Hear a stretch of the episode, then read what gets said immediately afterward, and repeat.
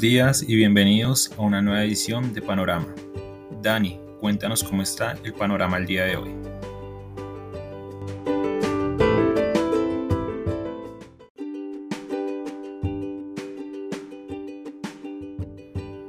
Muy buenos días a los seguidores del podcast Panorama de Global Securities. Hoy, 9 de diciembre de 2021, tenemos un panorama indeciso, movimientos leves en los mercados. Ayer tuvimos una recuperación adicional del Standard Poor's hoy, algo de retroceso. Noticia del día, bueno, confirmación oficial de que finalmente el desarrollador chino inmobiliario Evergrande no pudo cumplir con el pago de dos eh, cupones antes de que venciera el periodo de gracia. Esto implica el incumplimiento. Sin embargo, como obviamente las calificadoras han venido haciendo cada vez más compleja la manera en que mm, manifiestan un incumplimiento, nuevamente en esta ocasión están diciendo que es un incumplimiento selectivo. No están incumpliendo en todas sus obligaciones, sino en algunas. básicamente esas algunas importan mucho para el mercado porque es el pago de cupones de bonos especialmente para inversionistas extranjeros. Así que lo otro que toca ver es cuál ha sido el impacto y de manera contradictoria China es uno de los pocos mercados que se valoriza el día de hoy o que se valorizó porque ya cerró. Em, así que uno puede pensar o que el mercado ya lo tenía descontado, lo cual no es raro porque venimos hablando esto desde el mes de septiembre, o que el anuncio realizado por el Banco Central de Japón a comienzo de esta semana de reducir las exigencias de reservas eh, del encaje bancario puede de alguna manera compensar el posible impacto negativo que pudo haber tenido este anuncio o esta confirmación oficial de algo que ya se venía hablando desde hace rato. Los mercados accionarios internacionales ayer nuevamente en una muy buena dinámica. En acumulado esta semana el Standard Poor's se ha valorizado al 3.6%. Ya otra vez alcanzó los 4.700 puntos, que es cerca de los máximos recientes, con Em, recuperación notable de los sectores que han sido más afectados por la pandemia. Recuerden que esos sectores son los que más cayeron cuando se anunció el tema de Omicron hace cerca de dos semanas, así que son los sectores que más se han recuperado en estos últimos días. Hotelería, aerolíneas, el tema de casinos, por ejemplo, han sido esa parte de mercado o de segmento de mercado que eh, se ha recuperado de mayor, con mayor velocidad en las últimas jornadas. Ya está hablando Pfizer acerca de un estudio que realizó con un pseudovirus. No pudo utilizar el virus o la variante Omicron directamente, pero sí con esas modificaciones genéticas que se conocen, pues tomó unas variantes y las ajustaron para que se pareciera a ese, a ese, virus Omicron.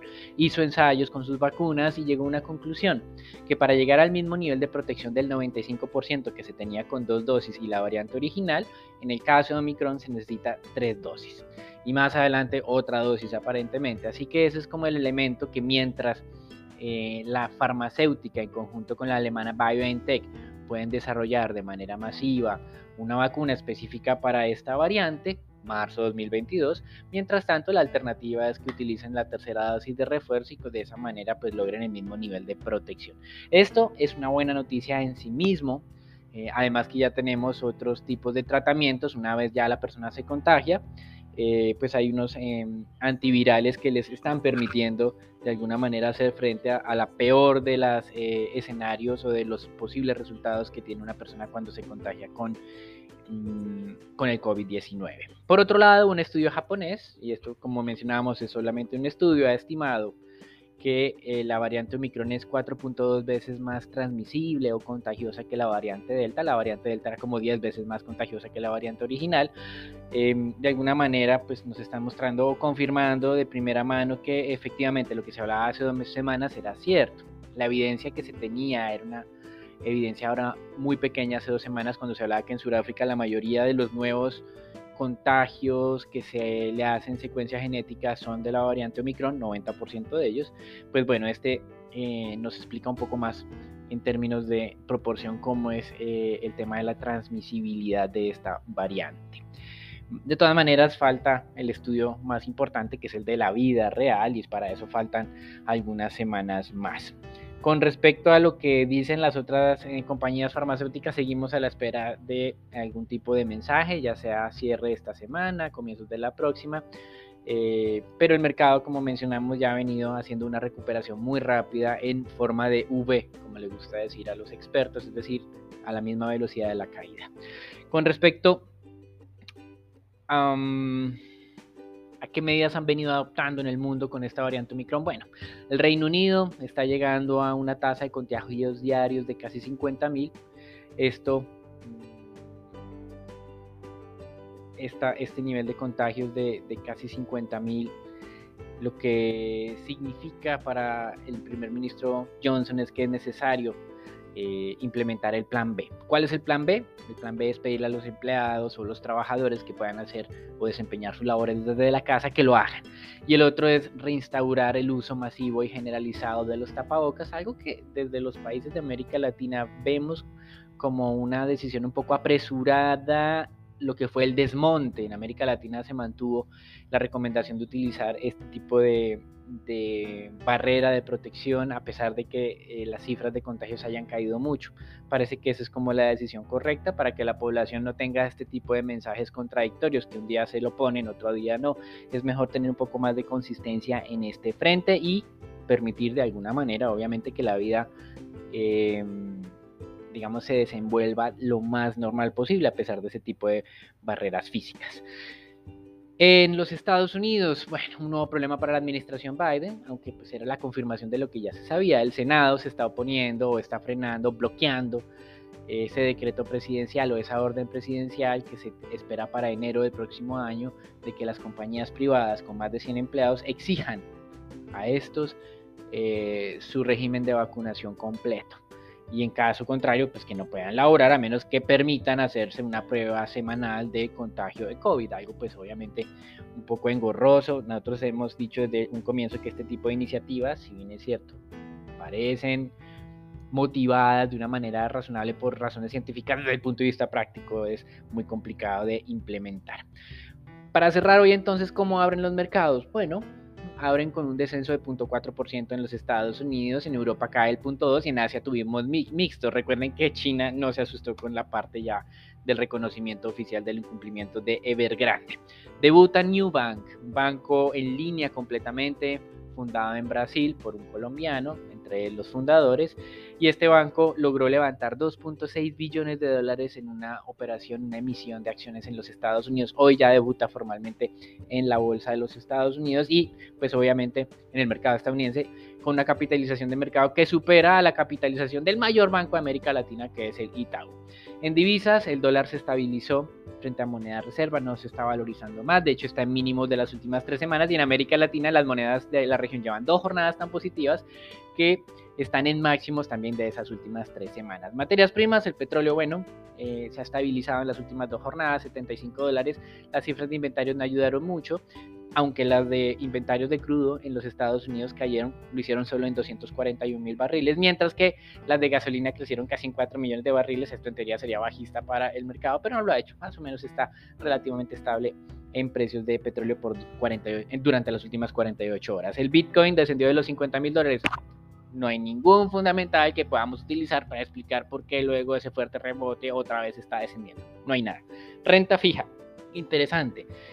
Finalmente, hemos visto una avance hacia el alza de las tasas de descuento luego de los mínimos que tuvimos la semana pasada. Precisamente el jueves pasado tuvimos tasas de descuento a 10 años en el 1.35, algo que decíamos no nos hace sentido en nuestra cabeza. ¿Por qué no nos hace sentido en nuestra cabeza? Porque estamos pensando que la Reserva Federal va a ir paulatinamente haciendo ajustes también en su tasa de referencia una vez finalice, obviamente, el proceso de desmonte de las compras de eh, títulos y ese incremento de tasa nos va a llevar a niveles de largo plazo de tasa de la Fed seguramente muy cerca del 2%. Una tasa de la Fed del 2% con unos spread históricos de 50 básicos, que es muy plano, muy poco spread frente a la parte larga, sugeriría un nivel de 2.50 para tasas a 10 años. Pero estamos al 1.50 hoy, es decir, a pesar de esa subida de 15 básicos frente al mínimo de la semana pasada, seguimos insistiendo que aún hay espacio para que las tasas aumenten. En otra información de mercado interesante, inflación en China, se aceleró la inflación del consumidor, nada que estresarse todavía niveles del 2.3%, el mercado esperaba el 2,5%. seguramente seguirá subiendo un poco más la inflación al consumidor en este país. La inflación al productor descendió un poco, pero no es mucho. Están al 13,5 el mes pasado, descendió al 12.9 y el mercado esperaba algo más cerca al 12%.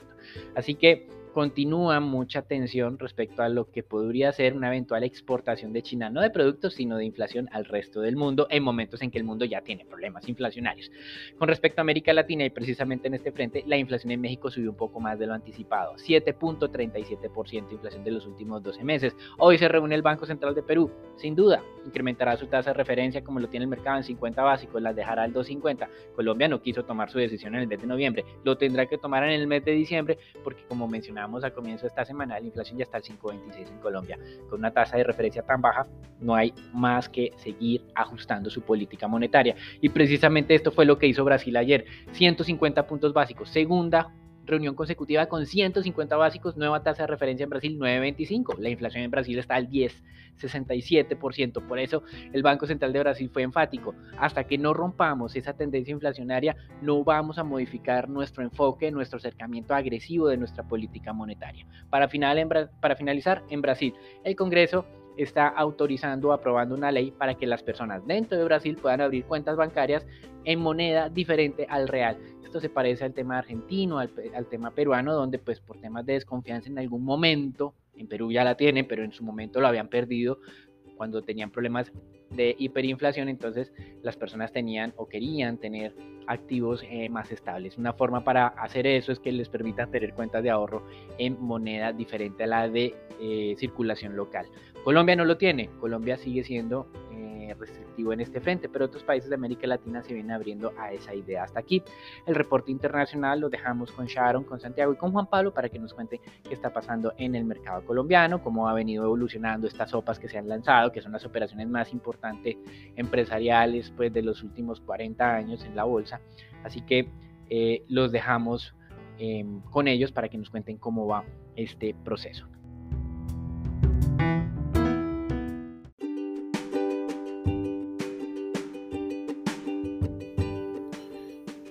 Gracias Dani, ¿cómo están? Vamos a hablar de las noticias de Colombia. Para comenzar, la Asociación Nacional de Empresarios de Colombia, Andy, mediante su presidente Bruce McMaster, hizo un llamado para que el Plan de Ordenamiento Territorial POT de Bogotá sea aprobado pues el dirigente lamentó que durante los últimos tres meses los debates en el Consejo de la ciudad no se hubieran dado con el rigor y la profundidad para lo que debe ser el POT de la capital. Según el dirigente de la asociación, el POT debe ser una hoja de ruta para, para los próximos 12 años y debe generar beneficios para la comunidad, así como las condiciones y la seguridad jurídica para que las empresas puedan operar en la ciudad. Asimismo, indicó que desde la ANDI han contribuido en los últimos meses con el análisis y la generación de propuestas para la alcaldía y el Consejo de Bogotá con el fin de tener el mejor POT posible. Por otra parte, se conoció los resultados de la encuesta de opinión del consumidor por parte de Desarrollo, en donde se observa que la confianza de los consumidores en el mes de noviembre disminuyó levemente, pues el indicador se ubicó en menos 1,4%, lo que representa una caída en 0,1 puntos porcentuales frente al mes de octubre, cuando de acuerdo al Instituto de Investigación, la confianza del consumidor se ubicó en menos 1,3%. Según el director de la entidad, Luis Fernando Mejía, esta disminución en el indicador se debe principalmente a una caída en 2,4 puntos en el índice de las expectativas del consumidor, mientras que el índice de condiciones económicas aumentó en 6,1 puntos. Sin embargo, Desarrollo resalta que a pesar de la que, que, la confianza disminuyó frente al mes de octubre, esta continuó en niveles prepandemia, lo que evidencia una recuperación económica más acelerada en el segundo semestre de 2021. Para terminar, se conoció que el ministro de Defensa, Diego Molano, firmó ayer un nuevo acuerdo de asociación entre países y la Organización del Tratado de Atlántico Norte, OTAN, en concreto, el nuevo acuerdo abarca una cooperación mejorada en interoperabilidad, educación, así como áreas nuevas como el cambio climático y seguridad. Bueno, Santiago, cuéntanos cómo está el panorama al día de hoy de renta variable.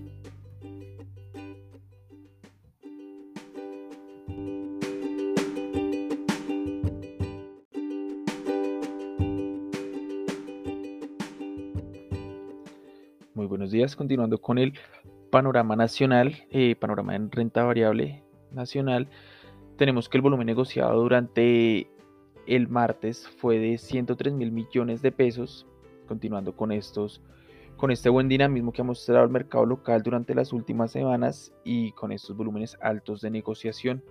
La especie transada, más transada fue Preferencial Bancolombia con 21 mil millones de pesos. La que más se valorizó fue con concreto con un 16,9% y la que más se desvalorizó fue Grupo Argos con una caída de 7,89%. El mercado local continuó durante esta sesión, eh, durante la sesión del martes, con la toma de utilidad, llevando a que el índice de referencia presente presentara un retroceso de 1,45%. Luego de las correcciones de los últimos tres días, el mercado local podría presentar durante la sesión de hoy un movimiento más lateral, esto teniendo en cuenta que ya se empieza a acercar con esa caída del, martes, empieza a acercarse hacia los 1.400 pesos, nivel que puede funcionar y que durante octubre funcionó como soporte. Eh, al cierre del, martes, el, el MSCI Colcap cerró en 1.409 puntos. Eh, pasando a noticias, tenemos que Ecopetrol informó que su junta directiva aprobó el plan de inversiones orgánicas para el grupo con un monto estimado entre 4.800 millones de dólares y 5.800 millones para el 2022. El plan para el negocio de petróleo y gas busca el crecimiento rentable en el marco de la estrategia de transición energética, donde este plan se, generó con una expectativa de en los precios para el otro año eh, sobre los 63 dólares por barril. En la referencia Brent esperan en promedio que el otro año eh, el precio se ubique sobre este, sobre este nivel Además, en cuanto a la, a la destinación de estos eh, recursos, el 70% será destinado aquí en Colombia, mientras que el 30% estará en Estados Unidos con un 14%, en Brasil con un 8%, en Perú con un 5% y en Chile con un 3%. Además, también mencionaron que estas inversiones soportarán una producción entre 700 y 700, 705 mil barriles por día de hidrocarburos y una carga conjunta de refinación entre 340 y 360 mil barriles por día. Continuando con otras noticias, tenemos que se informó que el Contralor General de la Nación, el alcalde de Medellín, representantes de las aseguradoras Mafre y Sura y el gerente de EPM tendrán una reunión mañana para lograr un acuerdo en el desembolso de la póliza todo riesgo a raíz del siniestro del proyecto Hidroituango en 2018. Hasta el momento se sabe que EPM y Mafre están acordando un pago de 983 millones de dólares que significaría el pago del fallo que impuso la Contraloría General a los contratistas de este proyecto. De esta manera, los contratistas quedarían absueltos en cuanto a este fallo si se llega a dar eh, un pago, eh, si Mafre llega a hacer el pago de estos 983 millones de dólares. Eh, también se tiene, se tiene que tener en cuenta que ante un eventual acuerdo eh, deberá ser sometido por aprobación ante los órganos ejecutivos de EPM.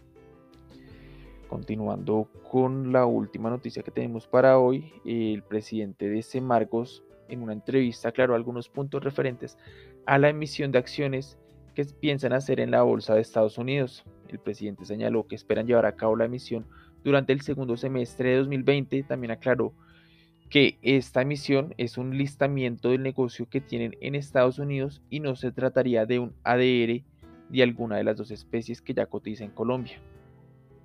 Y para terminar con análisis técnico, tenemos que la especie preferencial de Bancolombia ha presentado correcciones a las valorizaciones de la semana pasada y señala, esto es una señal de toma de utilidad por parte de los inversionistas y además eh, pues ya, ya cuenta con unas fuertes caídas que la han llevado a alcanzar un soporte sobre los 3.000 sobre los 32.900 pesos, nivel que coincide con el precio de los últimos 50 días y por el que podríamos empezar a ver un poco ya de jornadas laterales o ya de rebote a esta corrección de que de pues de, respetar este nivel y este soporte sobre los 32.900 pesos. Esto es todo por el panorama en acciones para el día de hoy. Los dejo con Charon y con Juan Pablo. Que tengan un excelente día.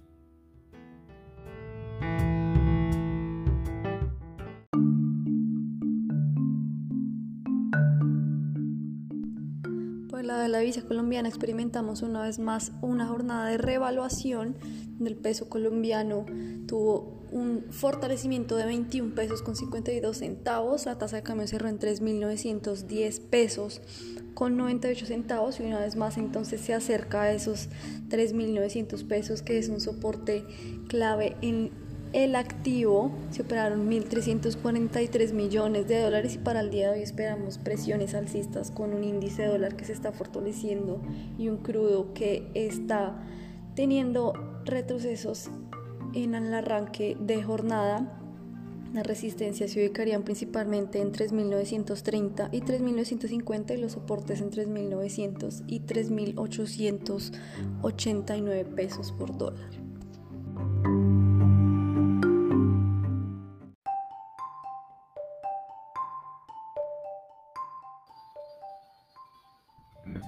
En la sección de renta fija, a comparación del comienzo de la semana, el comportamiento de la curva de deuda pública presentó valorizaciones en todos sus nodos. La moneda local se revaluó y la prima de riesgo disminuyó. En particular, durante la jornada del martes, la curva de tasa fija presentó una valorización de 9.24 puntos básicos en promedio. La mayor intensidad en la reducción de las tasas se vio en la parte media de la curva, especialmente en la referencia de los 26 con una disminución de su tasa en 15.1 puntos básicos, dado que varios inversores, tanto locales como extranjeros, estuvieron demandando sus papeles de mediano plazo. Por su parte, los TCNVR siguieron el comportamiento que traían desde el lunes y presentaron una valorización de 5.28 puntos básicos en promedio. Los bonos con vencimiento a 5 años fueron aquellos con una mayor caída de la tasa. Durante el final de esta semana es de esperar una menor presión sobre la curva de deuda pública, esto en la medida que se dé mayor apetito por estos papeles. En cuanto a la deuda corporativa, se espera volúmenes bajos en las jornadas de negociación, dada la época navideña. Durante la jornada del martes, el Ministerio de Hacienda y Crédito Público colocó en el mercado de valores colombiano 325 mil millones en títulos de tesorería de corto plazo los TCO con vencimiento el 6 de diciembre de 2022. Durante la jornada se recibieron posturas de compra por 526 mil millones de pesos, es decir, 2.1 veces el monto ofrecido, y la tasa de corte se ubicó en 4.77%. En la jornada del martes, el mercado de corporativa presentó bajos volúmenes de negociación, en particular se negociaron papeles por cerca de 362 mil millones de pesos. El 65% de las transacciones se dieron en el mercado secundario y el restante en el mercado primario. La referencia del mercado se concentró en la tasa fija, seguido de la tasa IBR y posteriormente la tasa IPC. En cuanto a la renta fija internacional, los bonos del Tesoro americano siguieron con la tendencia de aumentos en la tasa, la cual se venía presentando desde el comienzo de esta semana de manera que presentaron una desvalorización cercana a 4 puntos básicos, pasando de 1.43% a 1.47%.